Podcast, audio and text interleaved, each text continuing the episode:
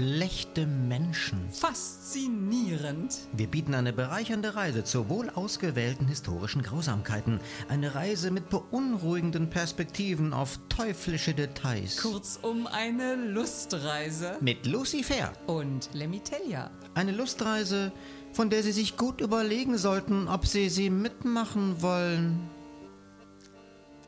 Frau Fair. Herr Telja, was haben wir denn heute an schlechten Menschen? Also heute beschäftigen wir uns mit Schlechtigkeit unterster Kanone. Aha. Manche Menschen sind unfassbar schlecht und grausam, Warum? weil sie gerade nichts Besseres zu tun haben.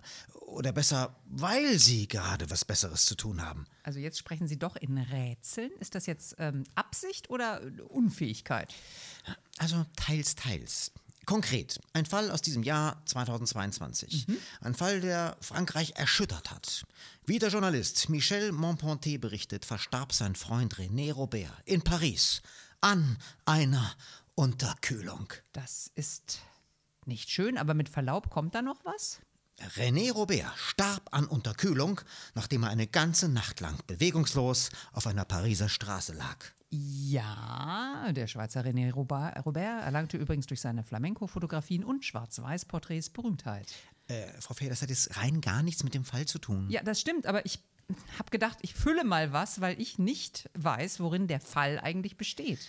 Also, nach einem Bericht von Euronews hatte sich Robert an einem Januartag um etwa 21.30 Uhr nach draußen begeben. Beim Spazierengehen durch die Pariser Straßen sei er dann entweder gestürzt oder habe einen Schwächeanfall erlitten. Jedenfalls fiel der 85-Jährige zu Boden. Ah, jetzt ahnt man, worum es geht.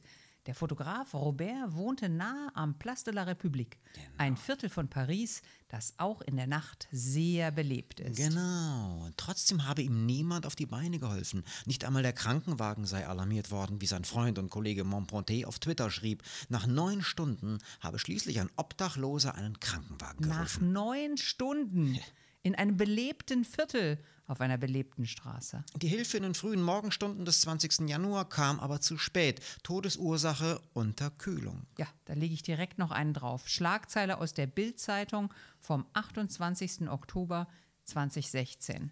Mit Verlaub, Frau Fehr, die Qualität Ihres Recherchematerials war schon mal ausgewählter. Ja, stimmt, aber alte Journalistenregel, man muss aus allem schöpfen, um das zu belegen, was man belegen möchte. Also, Essen. Rentner bricht am Geldautomaten zusammen und niemand hilft. Jetzt ist der 83-Jährige tot. Übel. Aber Frage, wieso finden Sie ein Zusammenbrechen an einem Geldautomaten seine Steigerung des von mir zitierten Zusammenbrechens am Place de la République? Weil 20 Minuten dauerte das Video, das selbst die erfahrenen Ermittler fassungslos zurücklässt. Verstehen Sie? Video. Es ist alles dokumentiert. Ach so. Die Kamera im Foyer der Deutschen Bank an der Marktstraße im Essener Stadtteil Borbeck filmt die Kunden am Nachmittag des 3. Oktobers, dem Tag der deutschen Einheit. Aha! Äh, was sollte das jetzt? Ähm, nix. Ich dachte, das ist für den Fall unheimlich relevant. Unter den Kunden ist auch ein alter Herr, der seine Bankgeschäfte am Überweisungsautomaten erledigt. Hab ich gelesen. Auf dem Weg Richtung Ausgang strauchelt der Mann plötzlich, bricht zusammen und bleibt reglos am Boden liegen. Ein Drama, denn es ist Feiertag und kein Personal in der Filiale. Doch nach wenigen Minuten scheint Hilfe in Sicht. Die Schiebetür gleitet auf. Unfassbar, was dann passiert. Der nächste Kunde kümmert sich einfach nicht um den Senior, erledigt ungerührt seine Handgriffe am Automaten und verschwindet wieder. Das ist total krass. Ja. Mindestens dreimal wiederholt sich die Situation. Teilweise steigen die Augenzeugen sogar über den Körper des leblosen Mannes hinweg. Ekelhaft. Der Polizeipressesprecher Lars Lindemann wurde zitiert. Erst der fünfte Besucher der Filiale setzte einen Notruf ab und holte Hilfe. Ja, aber für den 83-Jährigen kommt sie zu spät. Drei Wochen später stirbt er in der Klinik, ohne noch einmal zu Bewusstsein gekommen zu sein. Gegen mindestens vier Personen wurde Ermittlungen wegen unterlassener Hilfeleistungen eingeleitet und das finde ich gut. Das ist absolut, das ist völlig wahnsinnig. Aber da versuche ich jetzt noch einen draufzulegen. Passen Sie auf. Kölner Stadtanzeiger, Januar 1972. Kölner Stadtanzeiger und Sie wollten mir gerade wegen der Qualität meiner Recherchemedien kommen. Äh, Sie haben doch gesagt, man muss überall. Egal. Also Schlagzeile: Schneemord in Bonn. Genauer gesagt in Much im Bergischen Land. Am frühen Morgen des 2. Januar 1971 war der junge Kölner Ulrich Nacken an der Landstraße L 352 bei Much erfroren. Der Schneemord, ja, das habe ich gelesen. Ich bin ja Bonnerin. Ich habe damals da oben gewohnt, im Bergischen. Dort stand lange, bis in die 80er Jahre, an dieser Straße ein Kreuz zum Gedenken des Opfers, Ulrich Nacken. Also Nacken war das Gelegenheitsopfer von zwei jungen Männern geworden, die zuerst nur eine Mitfahrgelegenheit nach einem Silvesterabend in Köln erzwingen wollten. Dann wollten sie sein Auto und schließlich brachten sie ihn, vermutlich um ihn als Zeugen zu beseitigen. Nein, nein, nein, nein, sie brachten ihn ja gar nicht um. Und es ist auch noch fraglich, ob es Mittäter gab. Okay. Denn nach dem Überfall und Diebstahl seines Autos musste sich Nacken bei 10 Grad Kälte bis auf die Unterhose und Socken ausziehen. Seine Peiniger fesselten ihm Hände und Füße, banden ihn mit einem Elektrokabel an einen Baum. Sie nahmen seine Kleidung. Angeblich war der Komplize scharf auf seine Jacke gewesen und verschwanden mit Nackens Kleinwagen. Das war streng genommen, also es war extrem grausam, aber noch kein Mord, weil Ulrich Nacken da ja noch lebte. Es wurde genau rekonstruiert. Nacken konnte sich nach Stunden befreien und hüpfte im Zickzack durch 15 Zentimeter hohen Schnee. Nackt. Äh, genau, er kämpfte sich nackt etwa 300 Meter bis zur Landstraße L352, als er ein Auto hörte. Mit letzter Kraft sprang er, nackt, mit gefesselten Armen in die Höhe, um den Fahrer und seine zwei Begleiter auf sich aufmerksam zu machen. Und da kommt der Quasi-Mittäter ins Spiel. Denn der Mann am Steuer stoppte nicht, ließ den nackten Mann einfach im Schnee stehen. Er sei bei diesigem Wetter mit Abblendlicht gefahren und habe das Verhalten der Gestalt in der weißen Unterhose für einen verspäteten Silvesterscherz gehalten, sagte der Zeuge, sichtlich erschüttert vor Gericht. Er war der Letzte, der Nacken lebend sah. Denn kurz danach brach der 18-Jährige zusammen, kroch noch 30 Meter bis zum Straßengraben, wo er liegen blieb und erfror. Das Opfer hat seinen Tod bei vollem Bewusstsein erlebt, erklärte der Bonner Gerichtsmediziner Christian Rittner am vierten Verhandlungstag. Der oder die aufmerksame Zuhörerin realisiert spätestens jetzt, es geht um den Tatbestand unterlassene Hilfeleistung. Ja. Und wie man hört, kann das was sehr Schlechtes sein. Was heißt das überhaupt konkret und juristisch? Unterlassene Hilfeleistung, Also im Strafgesetzbuch steht über unterlassene Hilfeleistung unter Paragraph 323c. Wer bei Unglücksfällen oder gemeiner Gefahr oder Not nicht Hilfe leistet, obwohl dies erforderlich und ihm den Umständen nach zuzumuten, insbesondere ohne erhebliche eigene Gefahr und ohne Verletzung anderer wichtiger Pflichten möglich ist, wird mit Freiheitsstrafe bis hm. zu einem Jahr oder mit Geldstrafe bestraft. Ja, das klingt ja nach einer klaren Sache. Ja. Ist aber bei genauerer Betrachtung gar nicht immer so eindeutig. Denn was heißt das denn? Den Umständen nach zuzumuten hm. oder ohne erhebliche eigene Gefahr. Also wenn ich jetzt alleine nachts auf einer Landstraße herumkurven würde und da winkt einer nackt herum, also ich hätte, glaube ich, auch Bedenken, ob ich mich nicht einer erheblichen eigenen Gefahr aussetze, wenn ich jetzt anhalte. Aber zumindest Hilfe hätten sie doch wohl geholt. Und außerdem war der Fahrer in diesem Fall keine Frau und er war auch gar nicht allein im Auto. Ja, natürlich hätte ich Hilfe geholt. Aber oft weiß man halt nicht, ob welche Gefahr droht. Es gab da mal diesen Fall vor einigen Jahren in der Nähe von München. Erinnern Sie sich da? Ja, ja. Ähm, ein Familienvater griff in einer Streiterei unter Jugendlichen in der S-Bahn ein. Und nach dem Aussteigen ja, schlugen die beteiligten Jugendlichen den Helfer tot. Tot! Absolut, das steht ja in den Paragraphen genauso drin. Man soll sich nicht selbst in Gefahr bringen.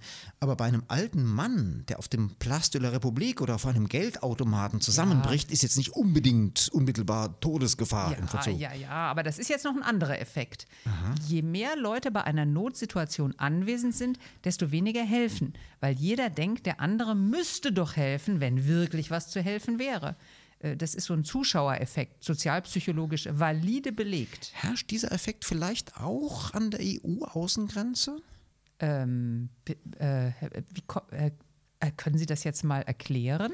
Hm, ich würde sagen, denken Sie doch mal darüber nach. Ach, Sie jetzt, eine Retourkutsche. Eben, diesmal sag ich's.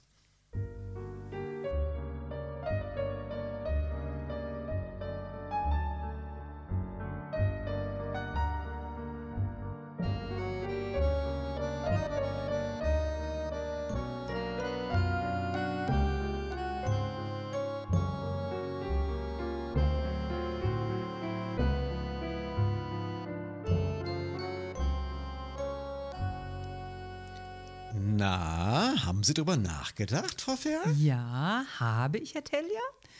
Unterlassene Hilfeleistung an den EU-Außengrenzen. Ja? Sie meinen die Situation mit den Flüchtlingen. Genau, dass keins von lauter mehr oder weniger wohlhabenden Ländern an den Außengrenzen der zweifellos wohlhabenden Europäischen Union Anstalten macht, den dort ankommenden Flüchtlingen zu helfen. Man weiß das ja alles und es ändert sich nichts. Die Menschen ertrinken, werden unter erbärmlichen Umständen eingepfercht und sich selbst überlassen. Wenn sie nicht von Booten der Küstenwache oder der EU-Grenzpolizei sogar zurückgepusht werden, was nicht selten ihren Tod bedeutet. Äh, Das fällt vermutlich ja eher nicht unter den Tatbestand unterlassene Hilfeleiste. Ja, wie würde man denn das Gegenteil von unterlassener Hilfeleistung nennen? Ähm, erfolgte Verschlimmerungsleistung. Jo. Ja, oder, oder aktive Ignoranz? Also, man weiß, dass die Menschen dort sind, auf dem Mittelmeer, an den griechischen, italienischen, maltesischen und sonstigen Küsten. Das ist ungefähr so gut dokumentiert wie mit der Überwachungskamera in der Bank, wo der alte Mann gestorben ist, weil die Leute da zum Geld abheben über ihn drüber geklettert sind, statt mal zu schauen, warum er eigentlich da liegt. Wie war das gleich nochmal? Hilfeleistung muss laut dem Paragraphen im SGB den Umständen nach zuzumuten, insbesondere ohne erhebliche eigene Gefahr und ohne Verletzung anderer wichtiger Pflichten möglich sein. Erhebliche eigene Gefahr durch mittellose Menschen in wackeligen Booten für die reichste Wirtschaftsunion der Welt? Ja, aber das scheint ja Auslegungssache zu sein. Der ungarische Regierungschef Viktor Orban erkennt eine erhebliche Bedrohung durch muslimische Menschen. Ja, und man hat ja andere wichtige Verpflichtungen, die man durch die Hilfeleistung verletzen würde, nämlich als Regierungschef im Amt zu bleiben. Oder als EU-Kommissionspräsidentin weiter als EU-Kommissionspräsidentin beschwichtigend daherzureden. Also man kann der EU nicht unterlassen Hilfeleistung Nein. vorwerfen. Also Nein. ist undenkbar, un es ist absurd. Ah, aber Herr Telja, mir fällt da etwa, mir fehlt da was, mir fehlt da was. Vielleicht sogar etwas Entscheidendes. Wir haben jetzt ausschließlich auf die Ebene der Staaten geschaut und dort, ja, zu Recht, unterlassene Hilfeleistungen attestiert. Absolut mit Recht. Frau von der Leyen, Herr Orban, weite Teile der Unionsparteien und viele andere Verantwortliche gehören verurteilt. Und mit, wie war das im äh, Strafgesetzbuchparagraf zur unterlassener Hilfeleistung, mit Freiheitsstrafe von einem Jahr bestraft. Ja, Jawohl. gewiss, aber. Ja, ähm, und überhaupt, es ist zudem völlig unchristlich, spottet einem Kontinent der Werte hohn. ja, schon. Und es verstößt vor allem im Übrigen gegen fundamentale Prinzipien der Aufklärung, auf die wir so stolz sind. Ja. Man darf laut Immanuel Kant niemals, niemals einen Menschen zum Zweck machen.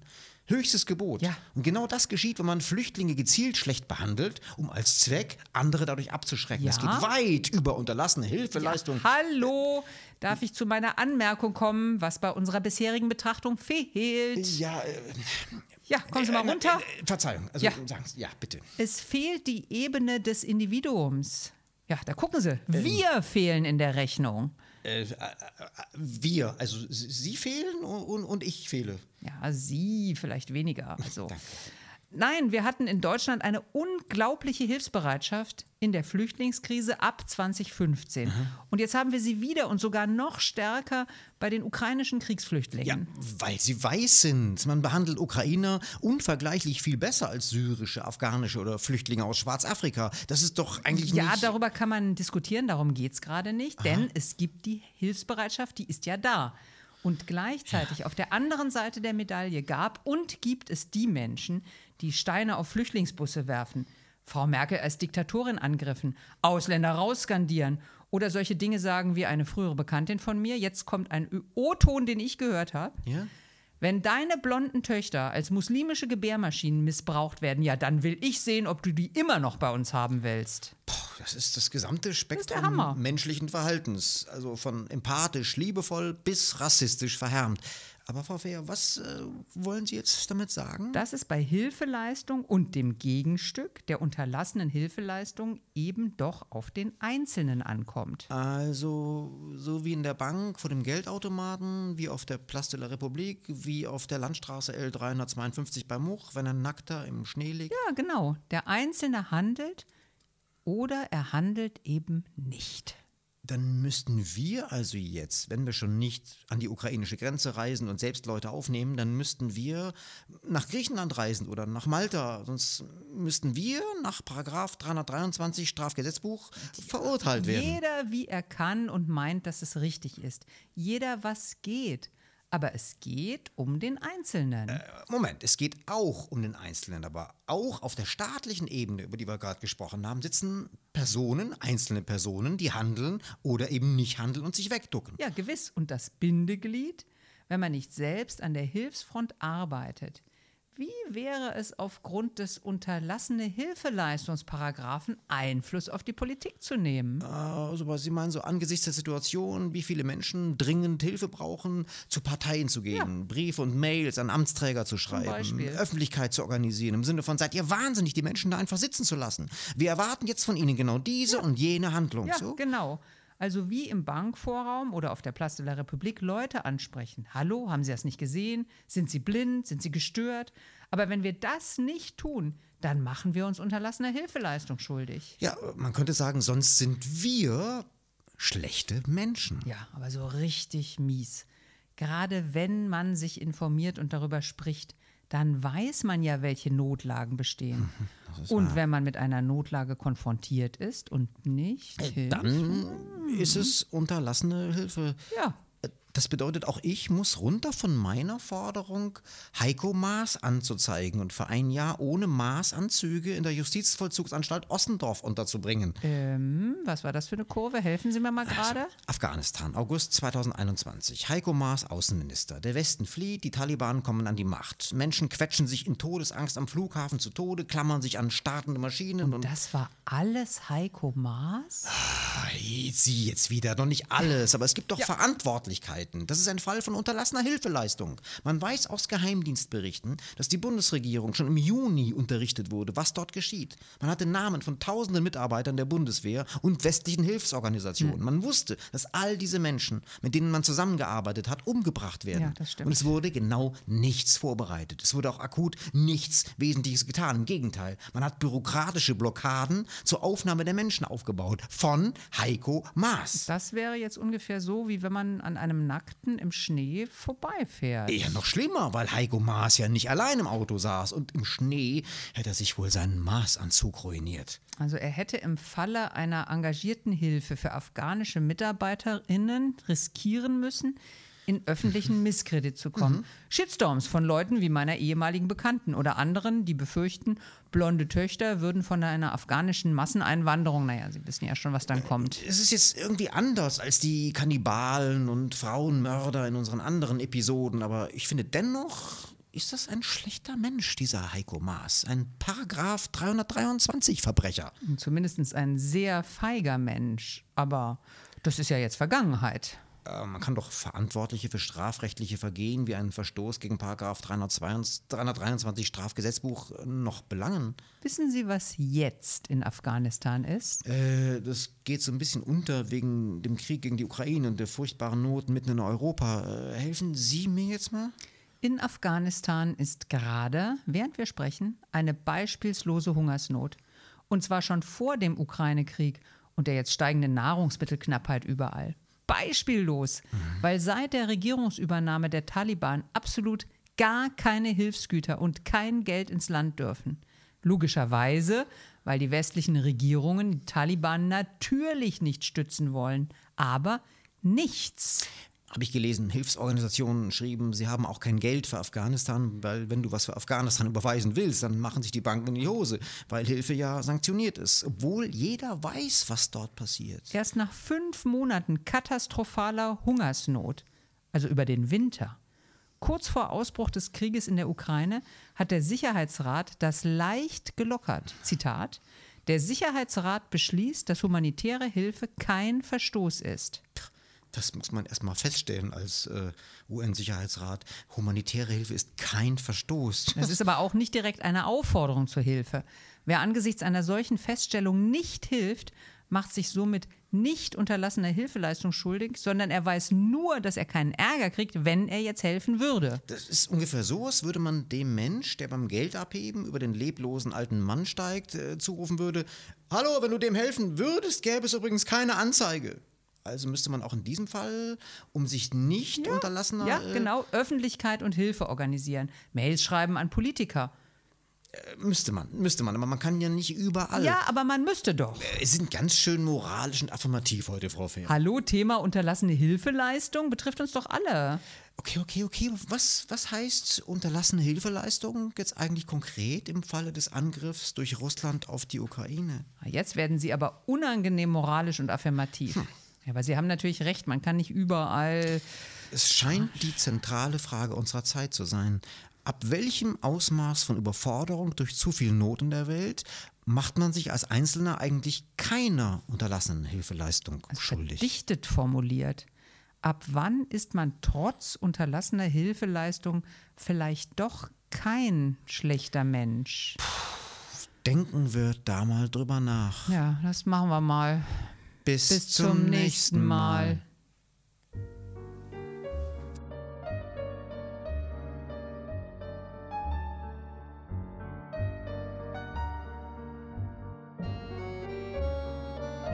Beunruhigende Restgedanken noch.